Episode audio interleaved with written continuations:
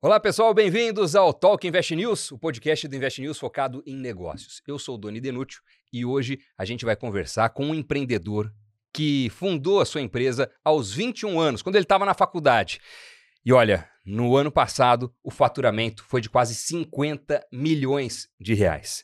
Além de cofundador, ele é atualmente o presidente do conselho da MaisMu, Otto Guarnieri. Prazer ter você aqui. Cara. Prazer, Doni. Prazer, Sam. Prazer, Leandro. Uma honra que tá falando com vocês. Legal demais. Bom, como sempre aqui no Talk Invest News, nós temos também a participação de Samidana, um dos economistas mais respeitados do Brasil. Opa, Boy. Nem tanto, mas os amigos respeitam mais.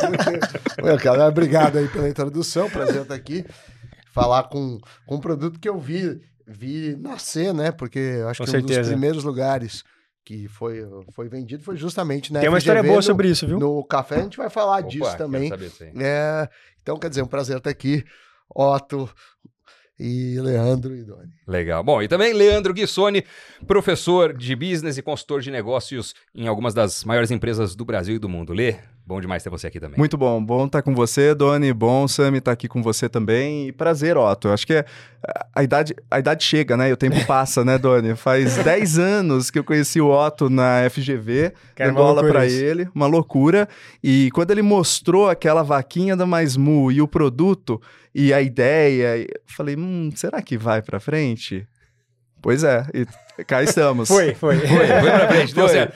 Bom, acho que nada melhor do que a voz do dono. Então, é, queria saber primeiro assim, hoje o que é a Mais Mu? E na sequência essa história, já que temos spoilers. Essa, essa história é boa, né? história é boa. Mas, cara, a gente é uma empresa de alimentos saudáveis, né? A gente começou como uma empresa de suplementos que queria mostrar que o whey não é bomba. A gente sempre falou isso, o whey não é bomba.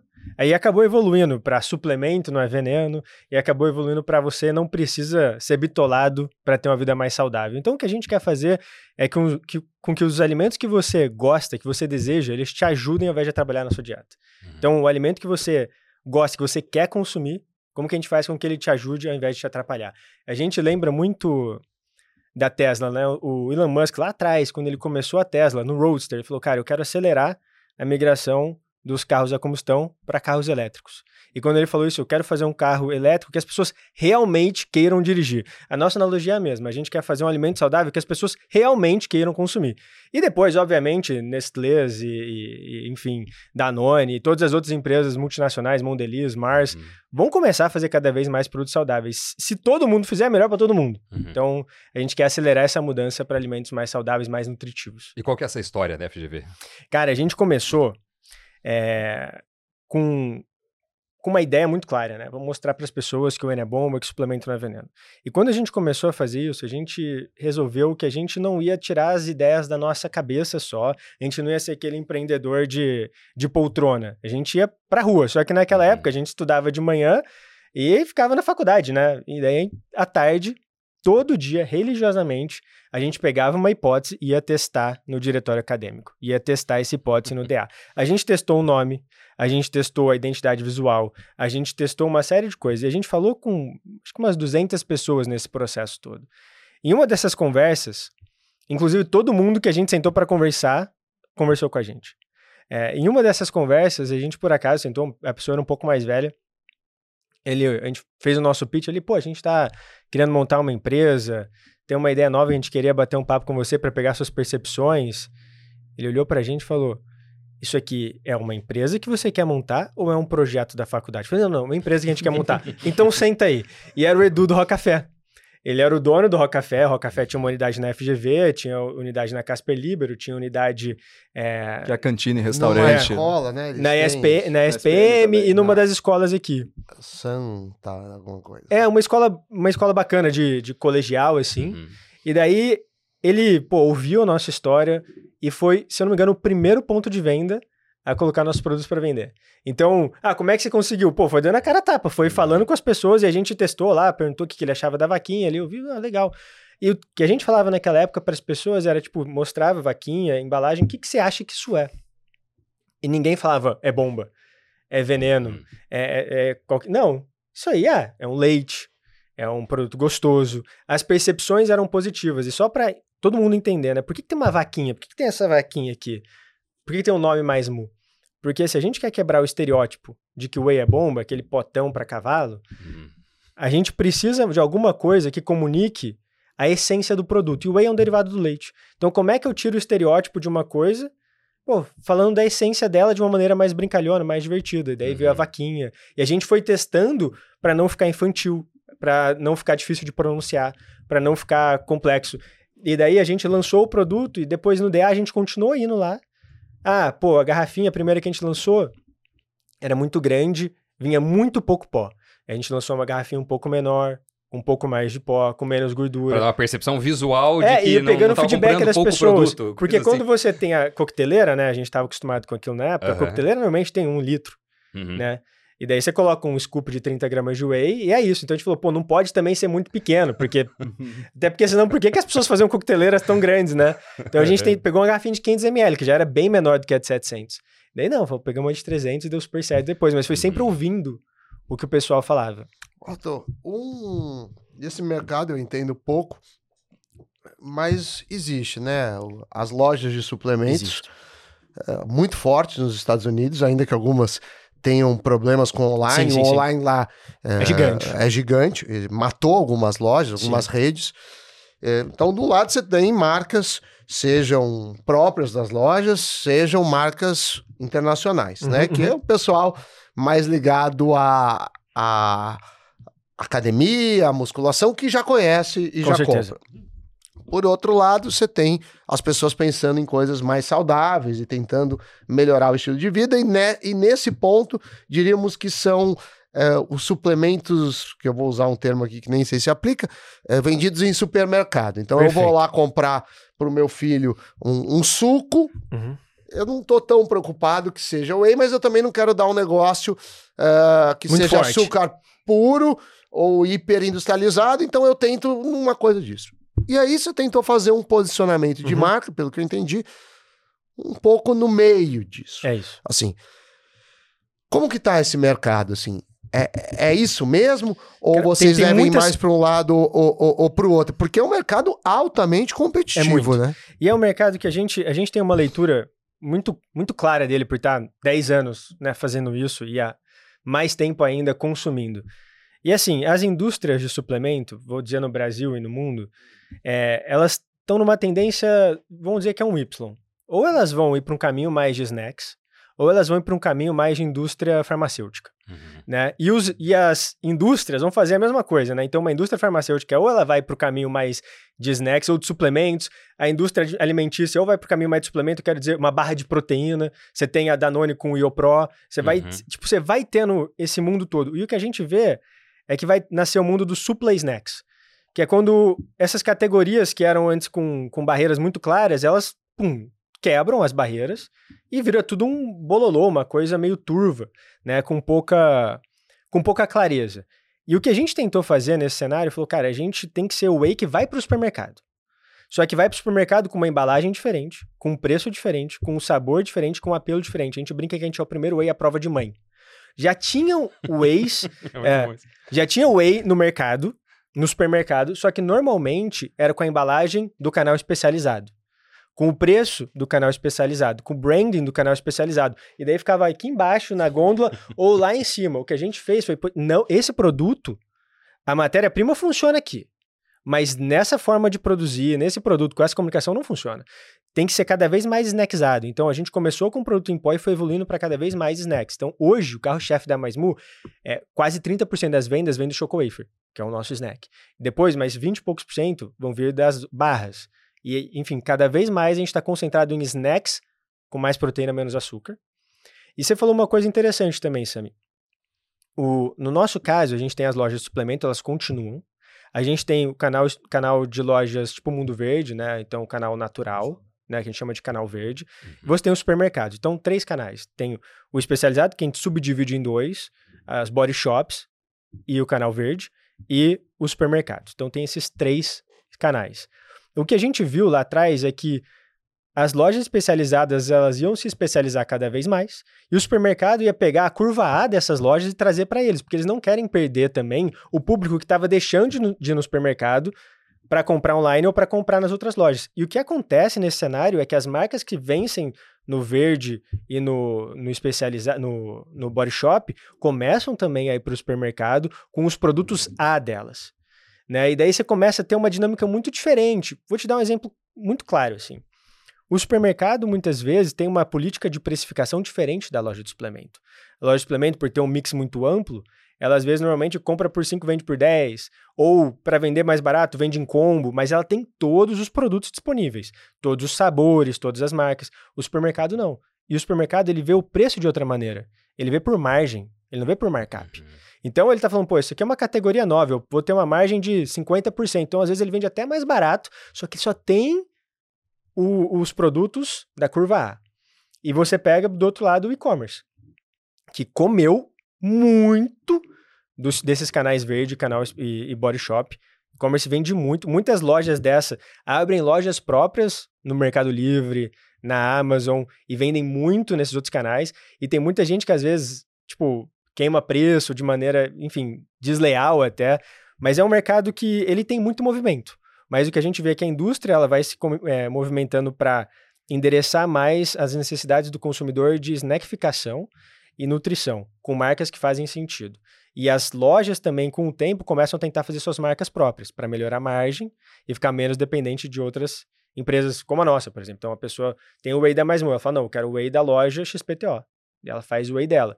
Só que também ela vai ter uma margem melhor, mas ela não vai conseguir necessariamente ter o volume que a Mais vai trazer. E, e é um mercado dinâmico. Você vê lá fora, as grandes marcas fizeram linha própria. As grandes varejistas, desculpa, fizeram linha própria. E as grandes marcas estão montando loja ou montando loja online ou realmente entrando nos varejistas grandes. E, e é uma guerra, cara. Uhum. Otto, isso que você falou é bem interessante. E eu acho, na minha visão, posso estar errado, mas o que vocês fizeram com a Mu e esse sucesso que acabou sendo, e entrar nos supermercados, nas lojas especializadas, entre outros canais, é possível, mas não é provável. Tá? Uhum. Então vocês conseguiram algo que é possível, mas não é provável. O que, que eu quero dizer? A gôndola do supermercado ela não é elástica. Não. É diferentemente de um canal online.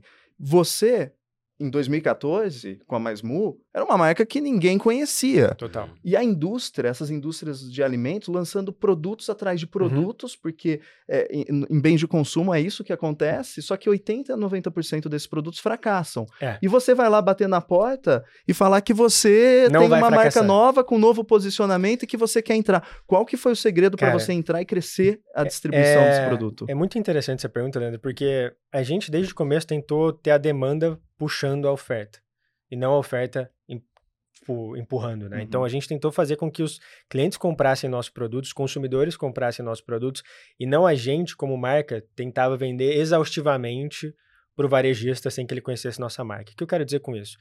A gente primeiro se tornou conhecido pelas pessoas do nicho, então do mundo de academia, do mundo fitness, e essas pessoas começaram a pedir os nossos produtos nas lojas e principalmente no começo nas lojas do Canal Verde. Essas lojas do Canal Verde começaram a vender bem nossos produtos, os varejistas maiores viram isso e começaram a falar: pô, quais são os produtos que mais vendem no Canal Verde? A gente está perdendo muitas vendas para as lojas XPTO. Uhum. Ah, vamos trazer esses produtos para nossa linha. Então você pega o Pão de Açúcar que cria uma linha, é, um, um, um espaço todo para novas marcas, para startups. A gente foi uma dessas, várias outras também. Por quê? Porque eles viram essas empresas entrando com. Elas não têm caixa para entrar com o mesmo tipo de negociação que uma multinacional tem para comprar espaço, é outro, outro negócio, mas eles têm demanda.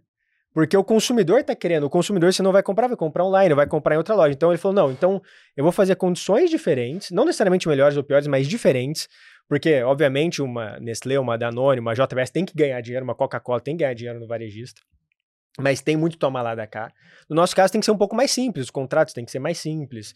E isso foi acontecendo, mas a gente entrou no momento de mercado que isso era possível. Se fosse dois, três anos atrás, talvez não seria possível. Mas uhum. o segredo, respondendo de uma forma direta, foi gerar demanda. Então hoje, para o consumidor, não para o comprador, para o consumidor para a pessoa que vai consumir no produto final, vai beber a, a, a, bebida, vai comer a barrinha, enfim. Essa pessoa conhecia e pedia, o varejista falava, não, então eu tenho que ter isso na minha loja. E foi isso muito através de marketing digital. Muito, muito, muito. E daí vem um produto que chama atenção por ser diferente, uma comunicação que, as, que ressoa na, no inconsciente coletivo. Porque, de novo, quando eu brinco, quando eu falo whey pote para cavalo, todo mundo dá risada. Porque tá no inconsciente coletivo. E quando a gente fala whey é prova de mãe, todo mundo dá risada, porque tá no inconsciente coletivo. Se eu falar para vocês que a fórmula infantil que o Martin, que tem 24 dias, toma, tem o whey como principal O ingrediente. seu filho, né? Meu filho, é. Seu filho recém-nascido. É, tem, tem whey como principal ingrediente. tipo, ninguém acredita. Pô, você tá dando whey pro seu filho? Sim, porque é a fórmula infantil mais vendida no mercado, o whey é o principal ingrediente. Você já tá pensando em criar mais Moo Baby. É, então, tipo. Tô sentindo. Mas é. E e a gente via, tipo, pô, um recém-nascido toma. Um menino de 15 anos não pode tomar porque é bomba. Uhum. É um problema de comunicação. É um problema de produto, claro. Você vai formular o produto, você vai deixar ele mais atrativo para aquela ocasião de consumo, mas é um problema, em última instância, de comunicação. Uhum. Então a gente resolveu o problema de comunicação, depois vem resolvendo o problema de produto, depois vem resolvendo o problema de distribuição, depois de produção, entendeu? Na- no limite, onde está a criação de valor mais alta? A gente acredita que é o posicionamento e distribuição da marca. Depois vem a nossa distribuição e os produtos. Depois vem a produção e a parte mais administrativa. Hoje a Mais Muta onde? Estamos fazendo muito bem essas três primeiras coisas. Então, marca, produto e distribuição. A gente não está fazendo ainda tão bem a parte de compras, a parte administrativa. A gente está crescendo muito top line, mas o bottom line ainda está meio bagunçado. A gente está agora, esse ano, focado nisso. Como é que a gente agora arruma a casa sem perder a essência de criar marca, criar produto criar distribuição. Uhum. É, uma das formas mais interessantes que tem de ganhar dinheiro nos mais diversos setores é comprando no atacado e vendendo no varejo. Sim. Né? Isso funciona até em Desde. imóvel. É. Né? Terreno. Compra um lote grande de terreno, quebra em pequenos lotes, Compra faz um por condomínio tonelada e e vende. vende por grama. Exatamente. Compra um, um 10 quilos de orégano e vende Vende saquinho por 10 3 reais. gramas. é. Exatamente. Foi nisso que vocês pensaram Não. lá no começo? Falou, bom, deixa eu comprar um sacão enorme de Isso é- whey mas é uma ótima e pergunta. colocar um scoop por potinho e vender esses Essa potinhos individualmente? Essa, foi mo- essa é uma ótima pergunta. Na verdade, o que a gente quis era muito mais. Por exemplo, qual que é a dor do consumidor de whey de um pote de 900 gramas lá atrás, tá? Tô falando 2014, 2015. Uhum. O produto era extremamente caro porque as marcas importadas estavam muito grandes e marca, as marcas nacionais estavam sofrendo muito, uma crise de credibilidade, matéria no Fantástico sobre produtos, adulte- ah, produtos adulterados, Uhum. etc. A gente viu, cara, isso não tem credibilidade. Ao mesmo tempo, a matéria-prima é a mesma. A, a indústria nacional de qualidade, eu quero dizer de qualidade que respeita os processos, é a mesma matéria-prima dos Estados Unidos, da Alemanha, do, do whey dos caras de fora. Uhum. Então o importado, ele na verdade estava dando um selo de, de segurança, só que o produto era dolarizado no produto final, não só na matéria-prima, é muito mais caro. Era tudo dolarizado, o pote era dolarizado, o aroma era dolarizado, tudo era dolarizado, o trabalho, mão de obra era dolarizado. Não, pô, como é que a gente traz a matéria-prima dolarizada com mão de obra brasileira, com processo brasileiro, com aroma brasileiro e, e isso fica mais barato. Uhum.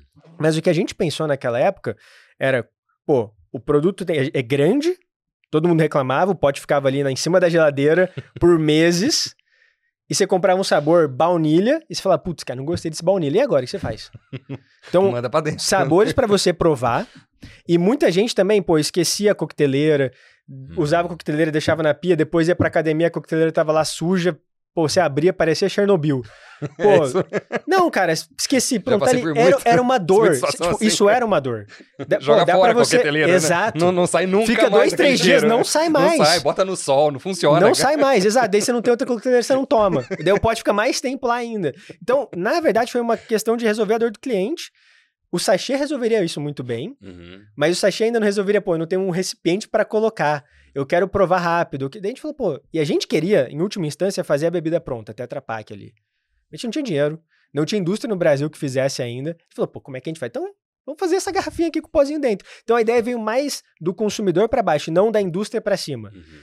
Hoje, o que a gente vê é tipo, putz, nessa lógica de como é que eu ganho mais comprando por tonelada e vendendo por grama. Pô, vou ter que talvez trazer um container dos Estados Unidos com whey, ao invés de comprar de um distribuidor nacional, ou achar um fabricante nacional e comprar é, volumes muito maiores para conseguir desconto relevante. Então, a gente está nesse momento de começar a negociar volumes de compra melhores, mais interessantes nas matérias-primas maiores, para que daí sim a gente consiga ganhar dinheiro nessa relação de, de varejo atacado. É, eu queria te perguntar em relação ao. Tudo bem, vocês fizeram um produto inovador. Na época, né, 2014, tinha uma demanda Sim. bastante reprimida disso. Vocês surfaram isso. Aí ó, foi evoluindo, evoluindo, vocês já começaram a ter outros produtos Sim. que talvez sejam mais padronizados no sentido do conceito de produto, ainda que vocês tenham uma identidade diferente. Perfeito. Mas assim, É isso. o, o a Tetra Pak que vocês fazem hoje não é Uhum. é competidor do da Danone. Tudo bem, vai ter um É isso. público comunica diferente. E aí, eu acho que aí vira um segundo estágio, que é, tá bom, eu já atendi essa demanda reprimida, agora eu preciso criar uma demanda que não está reprimida, talvez Uhum, que, uhum. que, que ainda não saiba que que é meu produto para isso. Total. E aí começa a ficar um jogo mais de gente grande, É porque o marketing é caro. É. O custo de aquisição do cliente, seja digital, seja físico, Físico. não é barato também. Uhum. E aí você precisa ter uma engenharia financeira, porque você precisa entregar resultado, mas você precisa aumentar a base. Assim, como que vocês estão fazendo para isso? Porque vira um jogo de marketing. Com Depois de certeza. um certo tempo, e aí eu tô falando exatamente de custo de aquisição ao cliente. Você vai fazer mídia tradicional, Paga, você vai fazer. eu não sei o que você vai fazer, influência, eu não sei, mas eu Perfeito. queria saber como que tá essa discussão nesse momento. A gente acredita, Sami, primeiro, faz muito sentido você está falando, eu acho. A gente fala que a gente não pode ser o Saci Pererê que anda com uma perna só, né? Eu falo uma perna só seria, tipo, você tem que caminhar com uma perna de gerar demanda e outra de ter uma oferta que faça sentido. Então, se por um lado... E o que eu quero dizer é, o produto tem que estar na gôndola, mas ele tem que estar na cabeça das pessoas. E isso tem que evoluir, tá na cabeça das pessoas... Então agora tem que estar na gôndola. Tá muito na gôndola, tem que estar mais na cabeça das pessoas. Essas duas bases, dois pés têm que andar um de cada vez, lógico, porque você não é canguru também, você não, é- pode nem nem saci nem canguru. Você tem que caminhar com uma perna de cada vez como ser humano mesmo. E não, tipo, ah, vou tentar conquistar tudo, ou vou ficar- focar só no marketing, ou vou focar só é, em conquistar a loja. Então, o que a gente tem feito é entender onde a gente está. O que, que a gente vê hoje? A Maismu hoje tem mais conhecimento de marca do que vendas. Tipo, isso a gente vê com, vendo concorrente. A gente vê concorrente nosso, tem uma marca menos conhecida que tá vendendo duas vezes mais que a gente. A gente fala, pô, cara. Então o problema tá em distribuição aqui. O problema não tá em, em, Em demanda. em demanda. Tipo, se a gente tiver. Ou tá em preço, pode ter várias outras Sim. nuances ali, claro, né? É uma engenharia toda. Pô, tirando o fator de preço, tirando o fator de produto, deixando, garantindo que o preço tá bom, o produto tá bom, é, a gente vê que falta PDV. E não falta só PDV, falta, tipo, ao invés de eu estar numa loja vendendo um mix pequeno, tá numa loja bonitão. E a gente vê que tem muito espaço para crescer. Então a gente fala, pô, puxa o freio de mão do marketing de aquisição de novos clientes, é, consumidores, awareness, e agora vamos focar em distribuição, em botar, em estar melhor nos lugares que a gente já tá. A gente vai chegar no momento em que isso aqui vai começar a saturar. Vai estar ali e vai começar a ficar flat. Não, beleza, então agora é campanha de marketing, deixa isso aqui bacana e puxa esse freio de mão e, e acelera o outro. Então a gente vai trabalhando sempre nessas duas frentes. Como é que eu consigo conquistar mercado? Conquistei, as vendas estão distracionadas, daí vem marketing. Daí marketing demais. A gente, por muito tempo, nos primeiros anos da Mais Mu, fez marketing de mais e vendas de menos. Daí agora a gente tá gastando, é, tipo, não vou dizer flat, mas percentualmente menos em marketing a cada ano. Absolutamente um pouco mais, mas vendendo cada vez mais. Vendendo cada vez mais. E, e gastando, a gente fala também que. Como que a Mais tá perdendo vendas hoje? Porque é muito fácil a gente pensar em, em respostas fáceis, né? E normalmente não são. É, a primeira coisa que a gente está perdendo venda é por falta de produto. Isso é a primeira coisa. Então não adianta eu investir em marketing se eu tenho ruptura de produto. Lojas Mas- que deveriam vender, mas É. que não teve Não, a primeiro, eu, reposição. não, eu, eu não tenho produto no meu estoque para Pra atender, atender. pra atender a loja. Pô, se eu não tenho isso, eu vou gastar em marketing, para quê? Vai não faz sentido, eu vou piorar problema. meu problema. Uhum. Então, É problema bom de ter, hein? é um problema bom que de ter, delícia de problema, mas é cara. um problema ruim também porque o time fica estressadaço, né? Mas Time esse é comercial, né? Não, É, e você pode, no, no limite. você pode per- queimar, é. se queimar e perder o cara que é assíduo, ele É. troca de marca. ele troca de marca. É, e Ele aí o custo é alto. habitua ao outro. O custo, pô, seu custo de aquisição fica zero, É, fica, é. fica infinito, na verdade, É. fica impossível se reconquistar o cara depois. Então, hoje, a Maismu trabalhou em 2023 muito para isso. Como é que a gente deixa de ter problema de abastecimento no estoque? Depois, vira problema de abastecimento em loja. Depois, vira problema de negociação com varejista. Depois, vira marketing. Então, agora a gente tá indo de baixo para cima. No começo era, pô, ninguém conhecia, ninguém queria comprar, e nada. Pô, então todo mundo tem que conhecer, as lojas têm que querer comprar, o cliente tem que querer comprar, tem que provar e tem que gostar. Então era esse problema de baixo de cima para baixo. Agora não, agora é outro problema, de baixo para cima. E obviamente sempre tem que ter inovação, porque senão o negócio fica você, você perde a alma do negócio. Então a gente sempre tá pensando, pô, não tentar olhar o mercado em si, mas tentar olhar, pô, beleza, esse consumidor, ele tá evoluindo, ele tá evoluindo para onde? A gente vê, por exemplo, nos Estados Unidos, muitas indústrias começaram a usar açúcar de novo, cara. Usar menos adoçante mais açúcar. Você vai nas feiras, é, organic sugar cane é um claim positivo, enquanto adoçante está começando a virar um claim negativo. Tipo, pra gente conseguir mexer nessas coisas agora faz sentido. Para uma multinacional, ainda tá muito na, no comecinho, sabe? Então, o que a gente vê é que a gente tem que começar a pegar mercados que para as multinacionais ainda são muito pequenos, mas que pra gente é muito grande. Então, tô falando, um mercado de 100 milhões de reais. Pô, para uma empresa muito grande, pode ser muito pouco. Faturar mais 100 milhões com risco muito grande, com investimento muito grande, sendo que melhorando uma coisa em outra área, fatura 500 a mais, fatura 1 bi a mais. Então a gente está muito no mercado nesses supla snacks. Tem peixe muito pequeno como a gente e peixe muito grande como os multinacionais. É, um exemplo, teve uma multinacional que lançou uma bebida pronta para beber proteica que saiu do mercado. Por quê? Porque não justifica a fábrica, cara. Uhum. Enquanto a gente está tendo problema para produzir porque vende muito mais que a gente consegue produzir. São problemas de, de, de tamanho.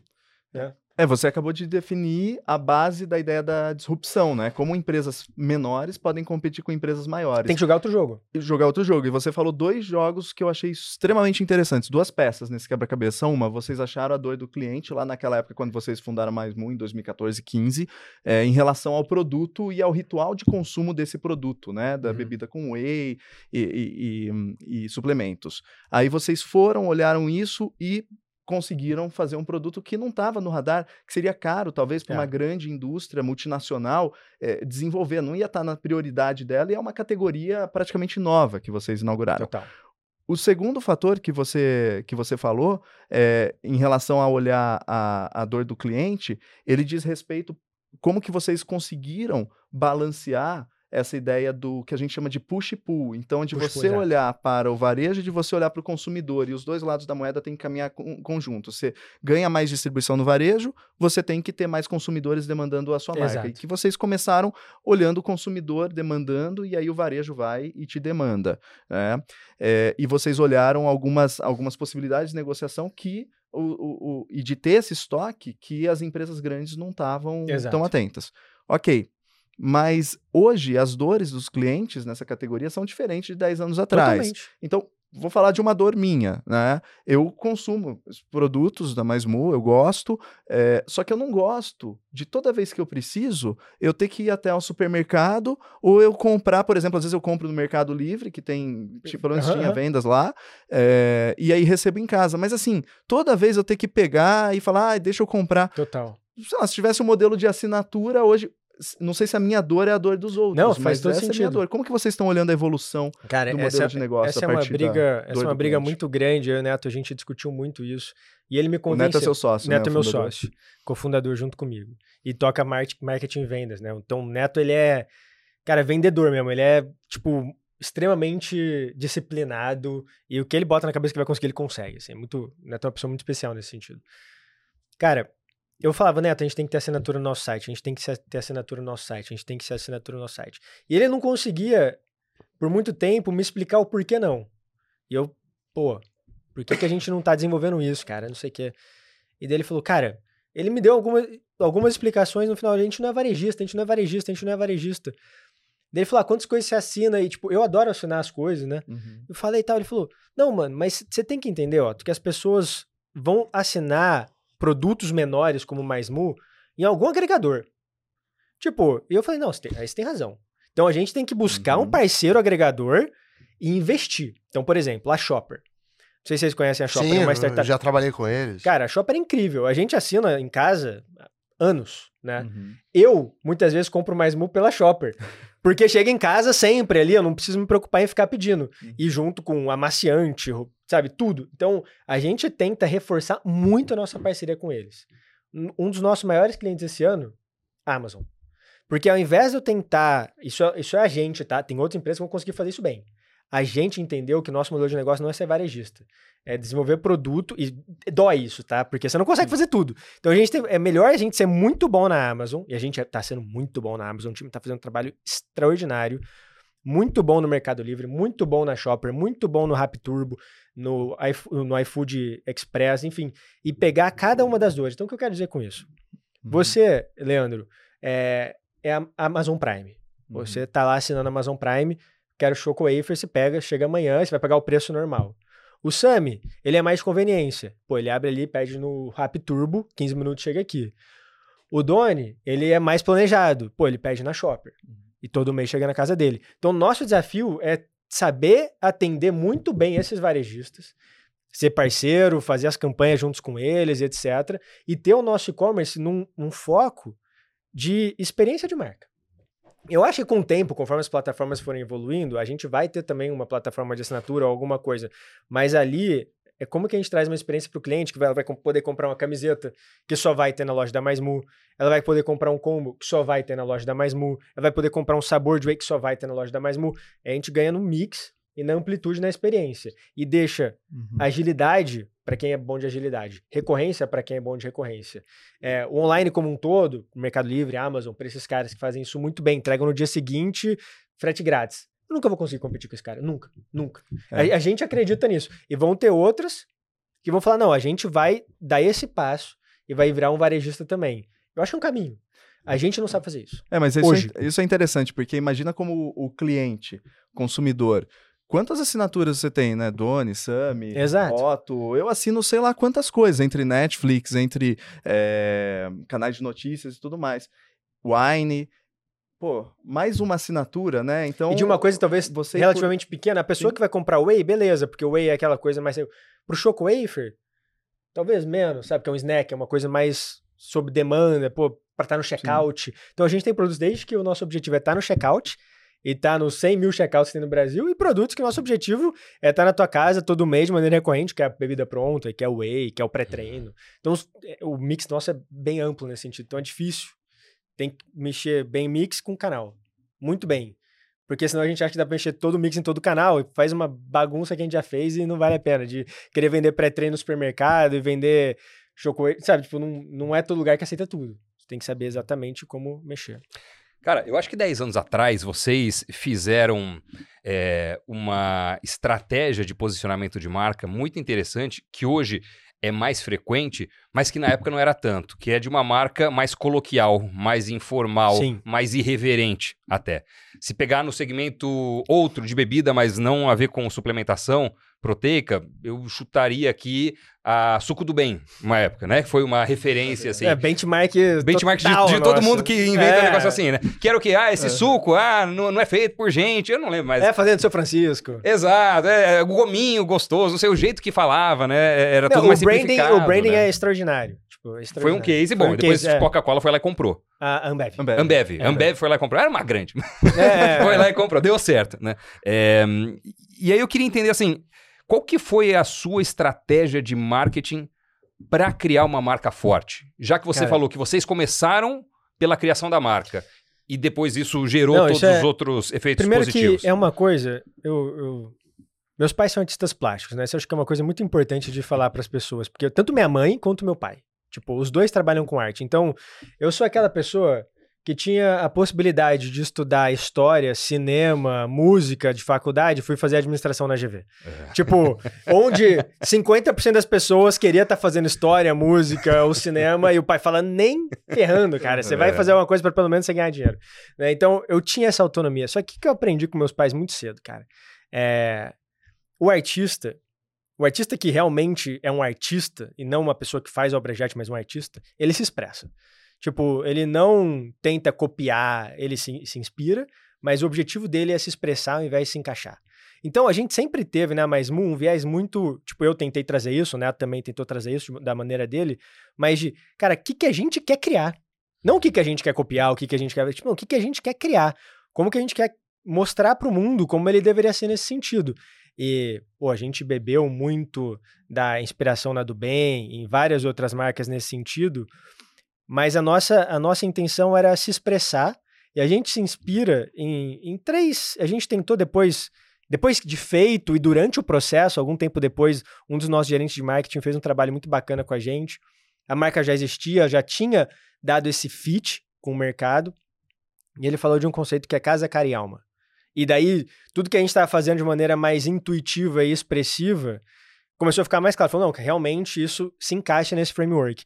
O que, que é o framework de casa, cara e alma? Casa é você deixar claro nas suas redes sociais, na comunicação, na sua embalagem, de onde você é. Pô, o é de Ribeirão Preto, a Mais é de São Paulo, são dois moleques que começaram na faculdade. É, é, você vai ver no Instagram, é o escritório da Mais que aparece. Cara, eu tô aqui. O Neto tá ali, o Ale tá ali. Quando a gente vai para evento, a gente aparece. Tipo, a gente contrata pessoas para nos ajudar, sim, mas, pô, você vai numa feira que tá mais mu, tem gente do financeiro, de operações, do TI, a gente leva todo mundo, cara. A gente não vai pegar uma pessoa que não conhece nada da marca para falar com outras pessoas. Vai ter um dia de treinamento para falar com mil pessoas no final de semana. A gente pega as pessoas que estão com a gente há dois, três, cinco anos e fala, cara, beleza, você é do TI, mas você conhece o negócio. Pô, cara, e alma, por que, que a gente faz isso? Tipo, eu conto uma história, eu já contei isso nas redes sociais, eu conto sempre. Tipo, quando eu tinha 15 anos, eu comecei a tomar whey, e minha mãe falou, tipo, o que, que esse pote para cavalo tá fazendo aqui em casa? Joga esse negócio fora, isso aí é bomba. E eu queria poder consumir um produto que não só minha mãe não ficasse pistola comigo, meus amigos não ficassem me zoando que eu tava tomando bomba, mas que eu me identificasse.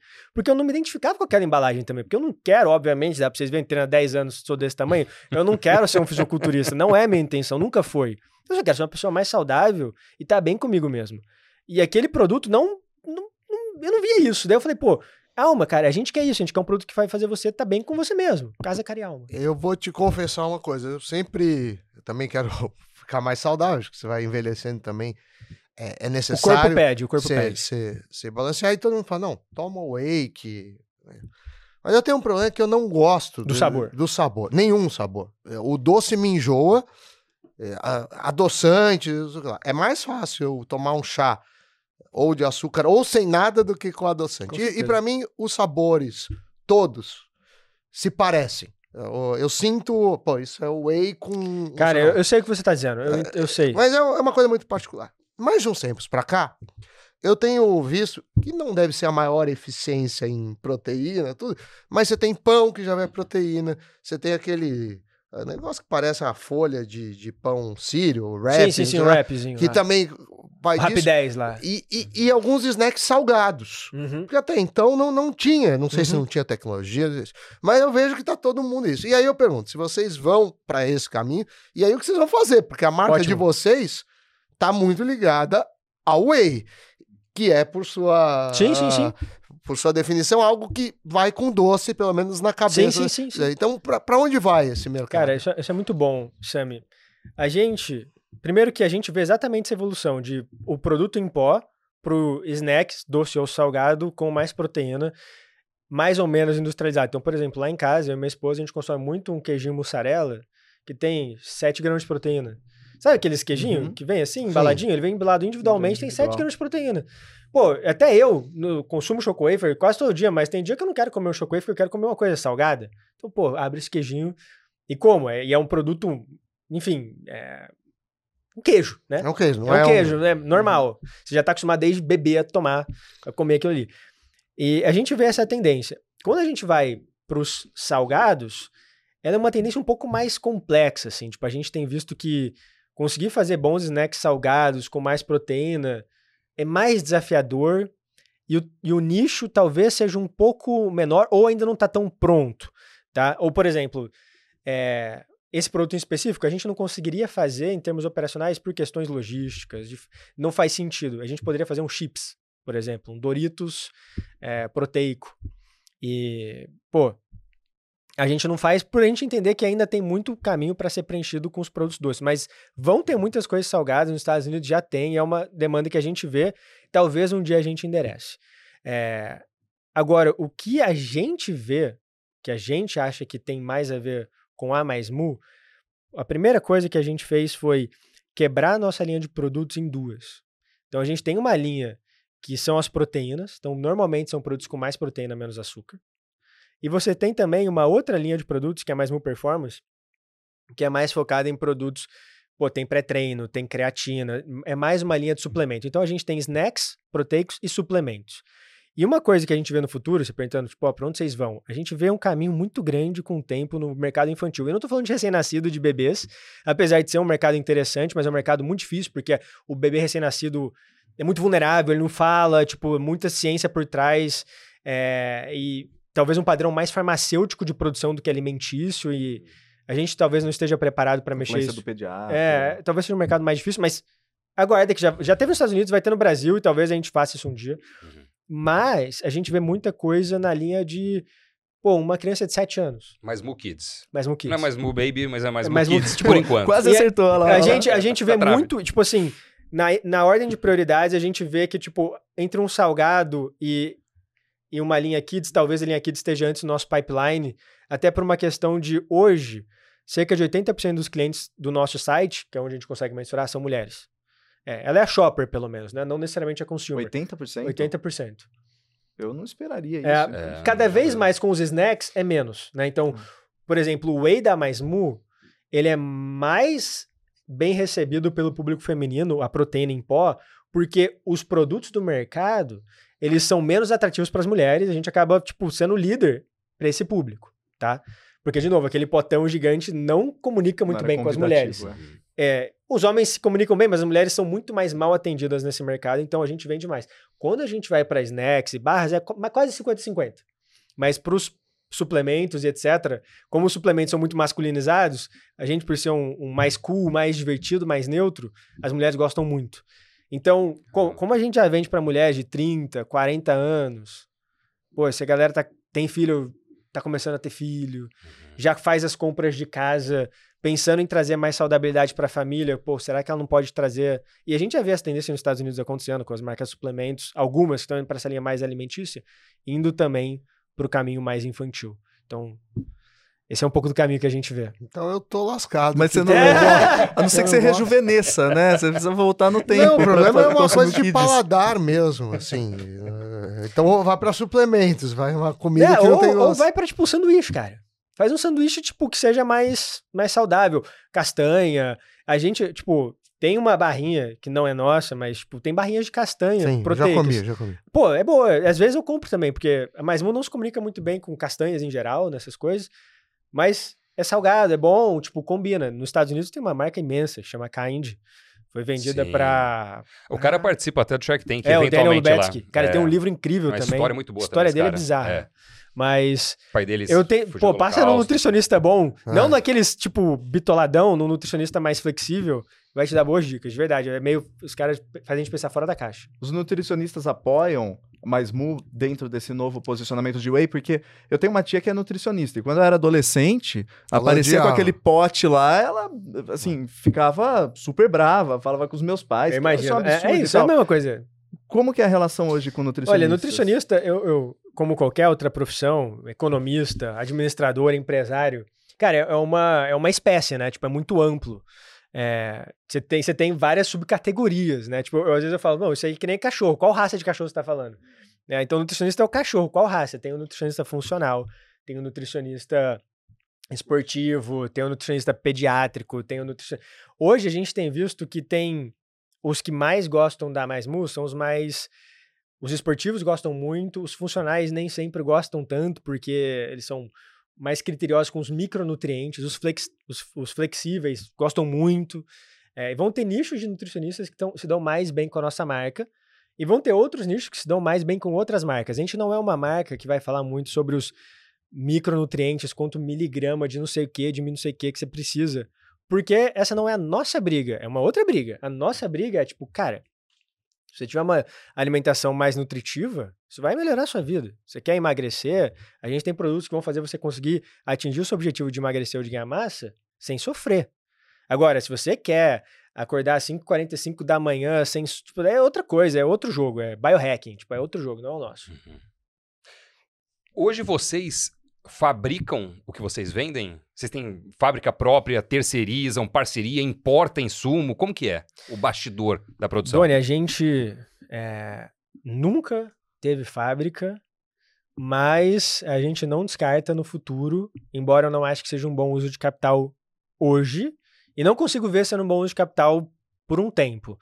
Pensando em tudo, Pensando em projetos, né? Então, como eu falei para você, a gente começou de cima para baixo naquela história de criar marca, distribuição, produto, e agora estamos trabalhando de baixo para cima e conseguir garantir abastecimento, conseguir garantir abastecimento na gôndola, negociação e, e etc.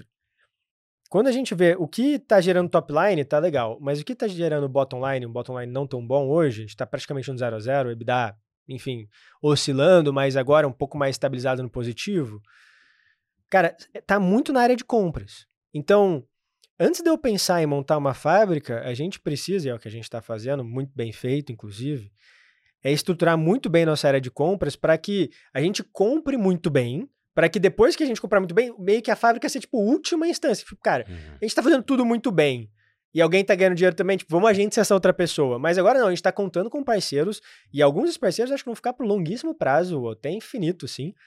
Mas o ponto é, tentando ser mais claro, assim, visão de negócio, já que a gente está falando com uma, uma galera uhum. aqui que quer saber de negócio. Vamos supor que você está vendendo açúcar. Tá? Açúcar é uma matéria-prima barata e você vai vender açúcar em um saco de 5 quilos. Pô, é, quanto custa a manufatura, né, o invase desse açúcar comparado ao açúcar? Os dois são muito baratos, porque um vai ter volume de industrialização e o outro é um produto commodity muito barato. Então, cara, se você tem que ter muita competitividade em preço, em custo, para poder ganhar algum dinheiro. Então você vai ter que ter a máquina, você vai ter que fazer tudo, senão você não vai ganhar dinheiro com isso. Agora, pensa no whey. Eu vou ter lá um invase do whey. Pegar o whey que é mais fácil, o choco wafer, outros são um pouco mais complexo. Tem um invase e eu tenho a matéria-prima. A matéria-prima é 50 vezes mais cara que o invase e que a mistura. É muito melhor economizar 5, 10% aqui do que ficar barganhando ou investindo no capex aqui. Hoje, Tá aqui, entendeu, gargalo? Tipo, a gente não tá lidando com açúcar, a gente tá lidando com whey, que é 100 vezes mais caro que o açúcar.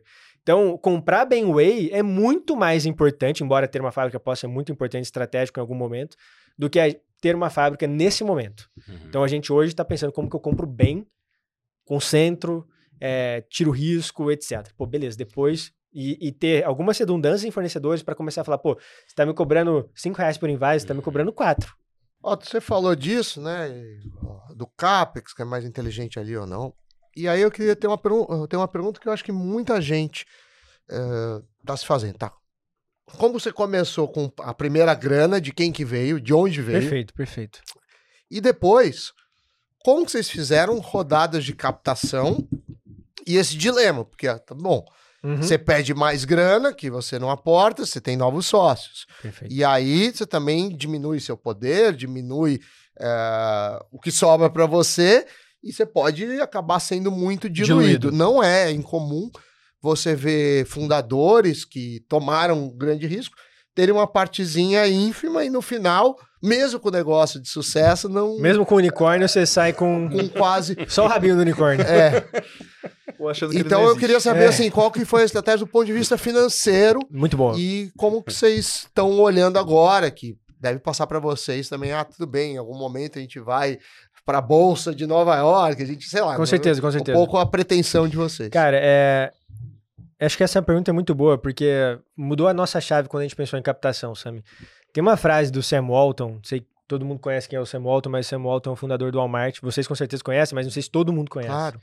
É, o Sam Walton, ele fala assim, é, capital, capital não é escasso, visão é. E a gente estava num, num, momento da Mais que a gente falava muito, ah, por que, que vocês não crescem mais? Porque não tem dinheiro. Pô, por que, que a gente não faz esse evento? Porque não tem dinheiro. Por que, que a gente não lança esse produto? Porque não tem dinheiro. Tudo era porque não tem dinheiro. E, tipo, é uma ótima desculpa não Sim, ter dinheiro. Não tem dinheiro. Não tem dinheiro. E, e, muita gente, né? O brasileiro muitas vezes tem essa visão de que falta dinheiro no mundo. Não falta dinheiro no mundo. É que o crédito é muito caro aqui. O crédito é caro, com certeza. Mas o dinheiro, ele, ele, tipo, se você tem uma visão compelling e consegue. É, e consegue, tipo, pro, produtizar essa visão com MVP, com alguma coisa, Existem pessoas que, obviamente, buscando retorno financeiro, porque nada é de Sim. graça, vão topar financiar, o mercado financeiro financia, vão topar financiar Sim. o seu, a sua endeavor, né? a sua, a sua jornada, o seu, seu, seu, risco ali. Então, isso foi uma, uma virada de chave. Mas como começou? Cara, tanto eu como o Neto, a gente vem de uma família que conseguiu trazer boas condições pra gente, graças a Deus, e a gente tá tentando fazer com que isso se multiplique, pegando o que a nossa família trouxe pra gente para usar como um trampolim. E a gente pegou Coi algo em torno de 30 mil reais no começo, para começar o negócio fazendo. Cada as... ou junto? Cada. Tá. É, a gente montou a identidade visual, a gente montou, comprou o primeiro lote de produto, contratou as primeiras, primeiras pessoas, estagiário, é, nutricionista, entrou como sócio nosso nutricionista, a gente, a gente abriu a empresa, contrato social, etc. Pô, aí foi uns 20 mil reais de identidade visual, abrir a empresa, advogado, esse razão rolo todo. social. E o resto, os outros 30 mil ali, foi para foi para produto. Então, os 60 mil, 30, 30, é, ficou muito em estoque e em, em produto intangível, né? Em, em estoque intangível de marketing e essas coisas, e, e administrativo. E a gente, beleza, começou com isso e o negócio ia caminhando bem, é, ia aumentando as vendas e no começo com muita pouca experiência, muita pouca, tipo, por mais que a faculdade nos, nos ensine, cara, é o mundo real que vai ensinar você a analisar uma DRE, tá ligado? Tipo, você ensina a ver uma DRE, mas igual eu consegui ensinar vocês a, ó, assim que faz um ovo, é só fazendo ovo que você vai saber fazer ovo, né? E depois você vai evoluindo o seu omelete. A gente foi aprendendo a analisar a nossa DRE e de repente a gente vê, cara, a gente tá vendendo 30 mil por mês, pô, animal. Começamos vendendo 5, 6, 7, 5, 6, 7. De repente 30, 50, 70 mil num mês. Faltava dinheiro. Falou, cara, como assim? Tá vendendo mais e faltando dinheiro. Capital de giro. Capital de giro. É, a gente conseguiu fazer mais algumas chamadas de capital com a nossa família.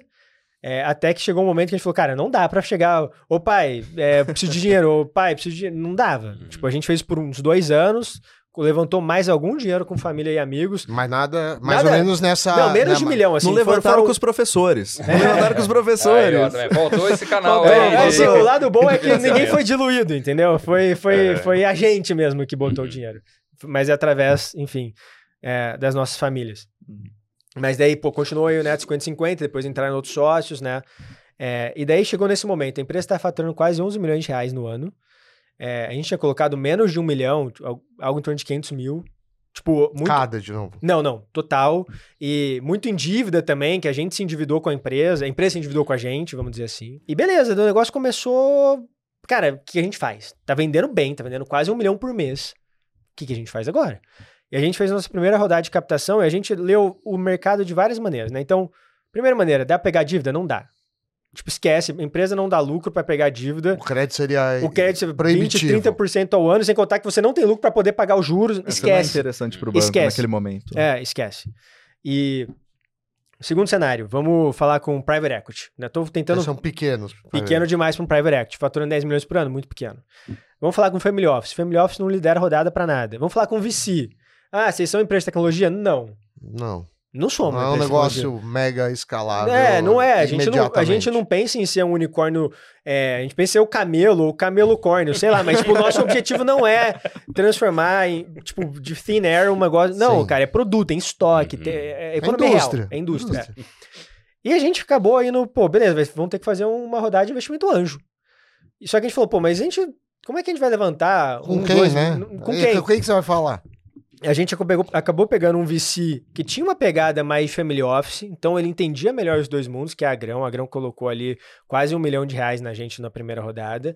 E a gente falou com o pessoal da Cria, que é uma, um crowdfunding, e que, pô, trouxeram um monte de gente, tipo amigos, família, fãs da marca. No final, o, o quase um milhão da Grão, com os dois milhões e pouco da- do Cria, com 250 investidores, se transformaram em 3 milhões de reais em 2020, que, pô, serviu pra gente sair de 11 milhões, 7 a 11 milhões para 17. Caramba. É, e depois a gente fez um follow-on com essa turma. Mesmo, não entrou mais nenhum investidor, levantamos mais 2 milhões e meio. Depois fizemos mais um follow-on com essa turma, tudo de ano em ano. 600 mil dessa vez. E agora levantamos é, 4 milhões e pouco junto com o pessoal da Begin. Nisso, tudo, o valuation da empresa saiu de 30 e poucos milhões, 40, 60, até a nossa rodada com a Begin Before de 100 milhões. Tá? Mas Vocês foram diluídos. Fomos diluído. Como a gente foi fazendo tudo picadinho, a gente se diluiu em mais ou menos 15%. Então, eu ainda Você tenho. tinha 50%, vocês dois tinham 100%, agora É. vocês têm 85%. É, só que tem outros sócios também na empresa, tem o stock option, tipo, eu tenho quase 40, né? Tem quase 40. Tá? Então, e a Pro gente. tanto de investidor que tem É, no Vocês negócio. conseguiram E o dinheiro. É, sim. Exato, sem contar que a gente. O que, que a gente também pensou, né? Pô, private equity, family office, VC. Vamos lá, private equity VC, esquece family office. É, vantagens e desvantagens, né? Ele pode explodir o seu negócio, ajudar demais, mas Ah, também mas- pode implodir o seu negócio. Ele pode ter uma visão diferente, brigar Pra com o founder. realizar lucro e E- vender a é, qualquer pode preço. querer vender. Imagina se quer vender numa pandemia. Daqui a cinco anos tem outra pandemia que quer vender naquele momento, porque precisa É do caixa. né? Então, é, é um ne- negócio difícil. A gente não queria ter um prazo. A gente tinha muito isso na cabeça. Então, o crowdfunding ajudou. Só que o outro efeito colateral é, pô, a gente é uma empresa de marca. A gente cria uma comunidade.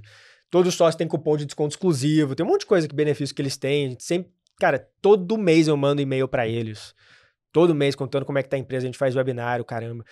E depois, além disso, é, o poder fica diluído. Uhum. Então, primeiro que todos os sócios investidores são preferenciais. E a Uhum. gente é ordinário. Então, a Quem gente, manda é vocês. a gente manda, no- a gente tem direito a voto. É, e o poder tá diluído ali, né? Tá Mas se pulverizado. não dá lucro e não distribui... Mas a gente começa agora. Então, agora que a gente entrou na Before, né? Então, a Before é tipo. Acho que vale explicar, né? É, eu acho que é bom Before explicar. episódio. A Before é um balcão de empresas emergentes. Então, Before é BEE4. Então, é tanto um acrônimo para B3, como um balcão de empresas emergentes, como Before de antes né, de você fazer um IPO. Então, tem essa brincadeira. Ela é uma investida da Núclea. Não sei se vocês conhecem a Núclea, a antiga CIP, que é a Câmara Interbancária de Pagamentos. Quem toma conta de boleto, Uhum. TED, DOC é gigante. Eles têm praticamente metade é, da Before. E o objetivo da Before é trazer para empresas que faturam entre 10 milhões e 300 milhões funding de até, 300, eh, até 100 milhões de captações e também é, ter um mercado secundário com pregões semanais. Então hoje, hoje é quarta-feira, né? É, quando a gente está gravando aqui, hoje tem Uhum. pregão na Before. Então hoje teve transação de, de ações da Mais Mu, Mu 4 é, lá na Before. É Então um mercado secundário, você tá falando. mercado secundário. Mas a gente levantou com a Biguinho, os 4 milhões que a gente levantou esse ano, já foi listado ali. Então a galera pode. Tem uma tranquilidade É. que vai ter um... Então, e E agora. é regulado, né? No É regulado pela CVM. CVM e tudo. E é muito interessante, porque agora a gente virou uma SA de fato. É, a gente tá, acabou de soltar lá, se vocês quiserem entrar, qualquer um que estiver nos vendo aqui, entra lá na Before, se cadastra, você vai conseguir ver é, a empresa auditada, tá lá, uma relatório de, audi- de auditoria, e agora, final, até o final do mês, a gente solta o ITR do segundo trimestre de 23. Então, você fica. Eu vou falar uma coisa que eu queria não falar, mas eu vou falar.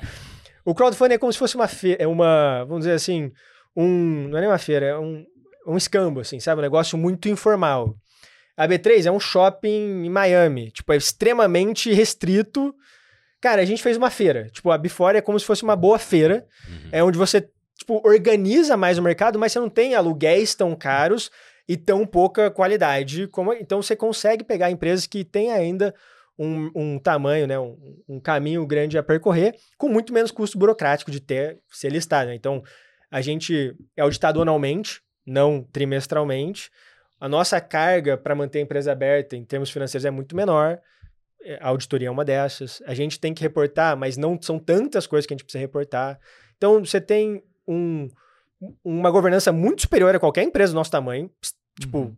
quem faz ITR, sabe, trimestral, bonitinho, auditoria anual para todos os investidores, call de resultado. Tipo, cara, a gente vai começar a fazer tudo isso, só que com um custo muito mais baixo. E a pessoa também pode negociar ali toda semana, porque não tem liquidez para negociar todo dia. É uma empresa Uhum. muito pequena. Mas você investiu lá em 2020, 2023, a empresa multiplicou 150%. Pô, quero realizar. Você pode tentar realizar. Ah, não, quero comprar mais. Você pode comprar mais. E abre também o que a gente acredita, né? Eu pessoalmente, pô, come- comecei a investir com 15 anos. É muito. Pô, você, você vê as empresas que você quer investir, só tem empresa muito grande. Sim. Pô, e eu. Você não vai fazer diferença nenhuma. É, eu li, eu li aquele livro do Peter Lynch, né? O jeito Peter Lynch investir, o One Up on Wall Street. Ele fala, cara, o investidor pessoa física, ele tem uma vantagem competitiva quanto aos fundos das microcaps. Que não tem nenhum analista vendo, não tem nenhum fundo comprando porque tá fora do escopo do mandato. Pô, você virou cliente daquela loja, sabe que o produto tá indo bem, você tem uma vantagem competitiva. Com... Aqui no Brasil não, tudo empresa gigante. Então, a gente tá ajudando a criar esse mercado junto com o pessoal do Before, que é um eu acredito demais na tese. Então, tem duas empresas, mais uma e mais uma, e tem outra abrindo capital agora. E, pô, é uma coisa interessante. E governança vocês prestam conta. Sim, disso. é isso. Os ITRs vão ser, Uhum. são trimestrais, auditoria anual, e daí tem a questão do dividendo. Então, agora que a gente é uma SA, etc., a gente tem dividendo obrigatório de 10% do lucro líquido do ano. Obrigatório. E daí, pô, vai cair na conta da pessoa da Before. Igual cai na sua conta da XP, da Clear, da Nuinvest, de qualquer lugar. É, cai porque aí você recebe ali, né? Você não precisa ir no banco, é uma coisa simples. Legal. Mas essa. Muitas empresas e startups, elas são criticadas por abrirem o capital, aí falando de abertura de capital na Nasdaq, Uhum, no B3, muito cedo. É. né? Por um lado, você tem um benefício que é a visibilidade que Sim. uma abertura dessa te traz. Você tem o financiamento, né? E o Sim. acesso a, um, capital, mais pessoas e assim por diante. Por outro lado, você precisa questões de governança, como É mais falou, pesado. É mais Você tem pesado. que pagar auditoria, é. É. assim, não é também só... não é só flores, não. Porque a muito- governança parece assim, ah, eu quero ou não. Porque Não. Em tese todo mundo quer, mas tem custos, né? Tem você tem que custo, pagar a sim. auditoria. Auditoria, É caro, é, caro. trabalhoso. às vezes você tem que pagar, dependendo da emissão que você vai fazer também, alguém para dar paga rating. banco. é. Aí você paga banco, paga, Não, Não, paga a distribuição. O time, o time financeiro não pode ser o mesmo time financeiro, porque tem que ser parrudo, tem que ter Sim. tempo para responder aos auditores. É, é Tem que ter uma área de, de É relações com o investidor. E sem contar a visibilidade, né? Porque você coloca para o mercado a sua estratégia, o que você, Você vai coloca. fazer. Então, por exemplo, se eu estou pensando em fazer um produto concorrente ao seu, ou estudar esse mercado, ou eu vou olhar. Mas sabe, sabe Mas qual aí? que é a coisa, Leandro, que eu acho que é interessantíssima? A gente pega muito, muito fundo não gosta, né? Fala crowdfunding. Só que ao mesmo tempo o fundo não gosta, o fundo de VC não gosta, mas adora empresa direct consumer. Pô, a gente tá fazendo o direct consumer, cara. É que eles não gostam porque estão perdendo o feed de 2,20 deles, É. né? É, então, tipo, pô, se você consegue fazer isso direto com o seu cliente. Pô, o Nubank fez isso. Todo mundo que era correntista ganhou uma ação do Nubank. Sabe, você começa a fazer uma coisa, é, enfim, diferente. A gente acredita muito nesse caminho. Pô, a gente tem contato direto. A gente é direct consumer no nosso funding. Isso ninguém vê. Tipo, a gente levantou, quem levantou mais de 10 milhões de reais com pessoa física, cara? É difícil. Tipo, com 800 pessoas físicas numa empresa desse Uhum. tamanho. Tipo, a gente. Cara, tem todo tipo de investidor. É bizarro, assim. Tem gente muito sênior, tem gente que ama a marca, mas não conhece muito de finanças. É muito interessante. É, Isso é interessante. E aí, olhando os resultados, já que é Claro, público, né? claro. São públicos, olhando, dei uma olhadinha aqui antes do nosso bate-papo, os resultados de vocês. Então, em 2021, é, houve aí uma receita bruta de 33 milhões Uhum. e, e, e houve um lucro de quase um milhão, né? Em 2022, Dois. porém, foram quase 50 milhões de receita bruta e as despesas operacionais aumentaram muito. Eu dei uma Uhum. olhada aqui, Sim, sim. as despesas operacionais, marketing, é, mas sobretudo as despesas gerais de vocês, e aí ficou quase no zero a Ficou zero. no 0 a 0 né? praticamente. É, assim, o que, que um investidor pode esperar? Olha, o que, que eu posso te dizer? A gente é uma empresa que não tem CAPEX, a gente tem estoque, vamos dizer assim, tá? Estoque não fica aí, estoque fica no, no balanço, não fica na Tem DRE. OPEX. Exato, é. E o que, que a gente tem para gerar vendas? A gente gasta mais em marketing, mais em vendas, etc. Então, muitas coisas são investimentos que você precisa plantar, eles vão aparecer no DRE, não vão aparecer em outros lugares. Tipo, então, às vezes tem uma empresa que deu lucro de 10 milhões, mas gastou 100 milhões numa fábrica. Então, ela queimou 90 milhões de caixa, enfim, tem, Uhum. não é tão simples de você ver. A gente não gastou nada de CAPEX, praticamente. Então, tá tudo aí, tirando o estoque. Tá, Tá. tudo aí. É, para esse ano, a gente já espera ter percentualmente o SG&A menor, mas principalmente os custos menores do que o ano passado. O ano passado, mais na nossa leitura do que as despesas, o que atrapalhou a gente foi a inflação. Nos custos. O custo do Whey saiu de 10 para 20. Tô Porque o dólar subiu muito. O dólar subiu e o próprio Whey e o frete. Sim, Então- porque teve aquele problema que é, Dos que é uma ressaca da pandemia. Exato. Então, e aí também o Whey tem um valor agregado, mas não se compara com, Exato. com o cara que vai distribuir celular ou computador, Exatamente. que é muito maior. E daí, tipo, so- a gente sofreu muito, muito, muito em 2022 com isso. E a gente manteve preço. Então, você mantém preço, tem pressão de custo. É, Agora, o que reduziu está margem. acontecendo? Reduziu margem e vendemos mais, mas ficou no zero a zero. É, e continuamos investindo em marketing, porque a gente está no longo prazo aqui. Esse ano, a gente vai continuar investindo mais absoluto, menos percentualmente ou em linha, mas buscando melhorias, né? Não posso prometer nada para ninguém aqui, mas Uhum. o que a gente está buscando são melhorias nos custos, né? Então, frete, matéria-prima, toda essa parte. Então, o CMV da Mais os costs, eh, devem, percentualmente, a gente vai buscar fazer com que eles desçam. Já em 23, já vai ter alguns resultados aí aparecendo, e 2024, 2025, a gente quer continuar fazendo isso. Então, para que, que eu acho que é um EBITDA saudável para a gente, tá? Então, entregamos 0 a 0 em 22. 15, 20% seria um EBITDA Tá. legal. E uma margem de quanto? Uma margem líquida? Muito parecida. Muito parecida. 10, 15, tirando o custo dos juros ali. É, que hoje é muito baixo, que a gente paga, né? Então seria mais ou menos nessa linha. É, para uma E indústria isso- faz sentido. É, assim. isso eu tô falando sem ter a fábrica em si, né? Porque se a gente comprar a fábrica, Não, beleza. precisa Mas eu preciso gastar é. 100 milhões, 200 milhões numa fábrica. Porque Será que não faz há- não- sentido? Acho que nesse momento não, né? É, entendeu? É, eu Então, também acho que não. É, Acho que não. então a gente acha que continuar evoluindo nesse caminho, por mais que a margem seja mais apertada, a gente vai ganhando espaço, vai sendo mais atrativo.